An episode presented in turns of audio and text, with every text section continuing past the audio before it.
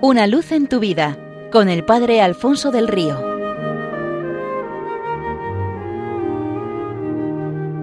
Un cordial saludo para todos los oyentes de Radio María desde el Seminario Diocesano de Getafe.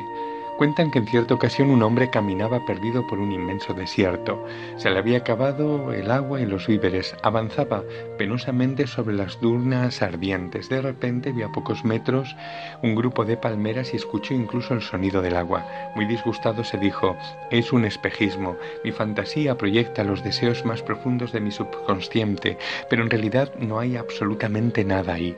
Sin ninguna esperanza, exhausto y delirante, se abandonó caído en las arenas y se dejó morir. Poco tiempo después lo encontraron dos beduinos, por desgracia ya estaba muerto. ¿Tú entiendes esto? dijo uno de aquellos beduinos al otro. Estaba al lado de un manantial con dátiles que casi le caían en la boca y aún así se muere de sed, tirado en las arenas del desierto. ¿Cómo es posible? El otro, cabeceando, le respondió Se trataba sin duda alguna de un hombre moderno, que debió pensar que era una alucinación producida por su mente. Con esa misma hambre y sed Andrés y Juan llegaron aquel día hasta el Jordán buscando algo que llevarse al corazón para callarlas. Fueron allí porque habían oído decir que en aquel lugar estaba sucediendo algo sobrenatural. Por eso, empujados por ese deseo de plenitud de su corazón y por el hecho constante de sentirse siempre vacíos, insatisfechos, fueron a conocer al Bautista. Y sucedió aquello que buscaban. Juan el Bautista les mostró a tiro de piedra aquel que calma toda sed y toda hambre interior, al único que colma el deseo infinito del corazón humano. Este es el Cordero de Dios que quita el pecado del mundo, les dijo. Y oídas estas palabras, se fueron tras él, se quedaron con él toda aquella jornada y el resto de sus días. Su corazón, siempre insatisfecho, no se había equivocado. Les empujaba a buscar y ahora lo habían encontrado. No era un espejismo, no era una proyección de sus deseos interiores, era real, de carne y hueso como ellos, pero con una plenitud que nada ni nadie les había podido dar antes. No se les pudo borrar del corazón aquel momento. Juan, años después, al escribir su Evangelio, lo, detallaría. El encuentro se produjo a las cuatro de la tarde. ¿Encontraron ellos al oasis o fue el oasis quien les encontró a ellos? Cuentan también que tres jóvenes amigos, después de haber terminado con éxito un tiempo de formación en la escuela de uno de los más grandes maestros espirituales de su tiempo, al separarse decidieron hacer un compromiso. Cada uno de ellos recorrería durante un año el mundo y transcurrido este tiempo regresarían, trayendo consigo lo más hermoso que hubieran podido encontrar. El primero no tuvo duda alguna, partió en busca de una gema espléndida e inestimable, atravesó mares y desiertos, subió montañas, visitó ciudades y no descansó hasta encontrarla. Era la piedra más espectacular que jamás había brillado bajo el sol.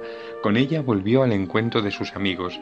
El segundo regresó llevando de la mano una muchacha de belleza deslumbrante, aunque lo verdaderamente hermoso era el amor esponsal entre los dos, y esperaron la llegada del tercer amigo. Pasaron varios años antes de que éste llegase. Este había partido proponiéndose como objetivo encontrar a Dios. Había recorrido el mundo entero, pero a Dios no lo había encontrado.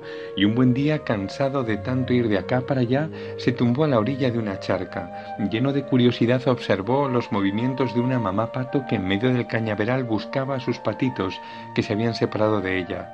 Los polluelos eran numerosos y traviesos, los estuvo buscando durante todo el día, nadando sin descanso hasta el anochecer, hasta que el último de ellos lo tuvo bajo sus alas. Ese momento el tercer hombre sonrió y decidió regresar a su país. Al encontrarse con sus amigos, esto les mostraron sus hallazgos y esperaron que él también les enseñara lo que había encontrado. Tú, que has encontrado de precioso en el mundo, debe de ser algo fabuloso después de haber gastado tanto tiempo en su búsqueda. Yo he buscado a Dios, dijo el tercer amigo. ¿Y lo has encontrado? le preguntaron los otros dos. Y este le respondió, no. He hecho un descubrimiento todavía mayor. Resulta que me he dado cuenta de que era Él quien me buscaba a mí. Aquel día la orilla del Jordán fue la fuente sedienta de la sed de aquellos dos primeros discípulos a buscarlos. Estos, no contentos con haber encontrado el oasis, lo enseñaron de inmediato a otros muchos sedientos. Andrés fue al encuentro de su hermano Simón y lo llevó, lo llevó a calmar su sed en el mismo manantial. Imitémosle nosotros siendo de Cristo totalmente, solamente de Cristo y para siempre de Él. Una luz en tu vida con el Padre Alfonso del Río.